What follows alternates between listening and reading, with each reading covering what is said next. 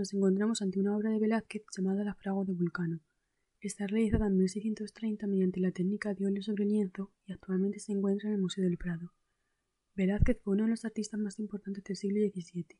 Nació en Sevilla y se trasladó a Madrid, donde pintó para el rey Felipe IV. Posteriormente viajó en dos ocasiones a Italia, y fue en este primer viaje cuando pintó esta obra. La obra está ambientada en la fragua del dios Vulcano, que era el dios del fuego. Este era el herrero de los dioses del Olimpo y estaba casado con Venus, la diosa del amor y la belleza. En la escena aparece representado un mito clásico. En este se narra como el dios del sol, Apolo, entra en la fragua a contarle a Vulcano que Venus le está siendo infiel con el dios de la guerra, Marte. Velázquez retrata justo el momento en el que Apolo le cuenta a Vulcano las aventuras de su mujer, pudiéndose ver en su cara el asombro y estupefacción. En este momento Vulcano estaba rodeado de cíclopes, en cuyas caras se puede ver el desconcierto que les producía aquella noticia. Velázquez representa a estos cíclopes con dos ojos, por lo que no se distingue por su apariencia lo que son.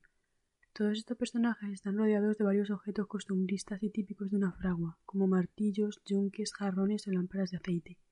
Las expresiones de los personajes tienen gran importancia y marcan el ritmo de la obra. Hay una clara intención de representar la escena de manera realista. Velázquez reduce los elementos sobrenaturales potenciando así la parte más costumbrista. Es el dios Apolo el único que se sale de esta escena costumbrista, ya que aparece rodeado por una aureola y con una corona de laurel. Esta obra es un claro ejemplo del barroco. Esto se puede ver en que la escena transcurre en un espacio realista y no idílico pese a estar protagonizada por dioses. Además, hay una representación naturalista y detallada de los objetos y en las expresiones se ve la tendencia de teatralidad barroca. La obra tiene una composición muy compleja. Los personajes aparecen inscritos en una elipse que se cierra con el escorzo del cíclope de la derecha, este escorzo aporta de más profundidad a la obra. El núcleo central del cuadro está formado por el dios Apolo, Vulcano y dos de los cíclopes. Todos ellos están agrupados en torno a un yunque con un hierro incandescente. Las figuras humanas están representadas de manera realista, debido a la influencia de las esculturas clásicas y de Miguel Ángel. Hay un gran contraste entre Apolo, representado como un adolescente y con la piel blanca, y el resto, que están representados de manera naturalista, como si fueran gente del pueblo, la forma que tiene Velázquez de representar los efectos de Vulcano no le quitan dignidad al personaje, como sucede en otras obras.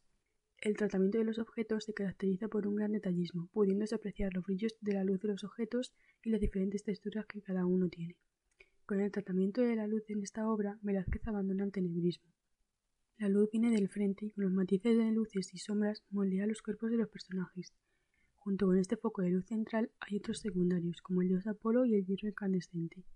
La luz va disminuyendo a medida que se avanza hacia el fondo, dejando los contornos de los objetos o personas del final difusos. Con esta gradación de la luz se crea la profundidad de la obra. La gama de colores que predomina en esta obra son sobre todo colores terrosos y los tonos ocres.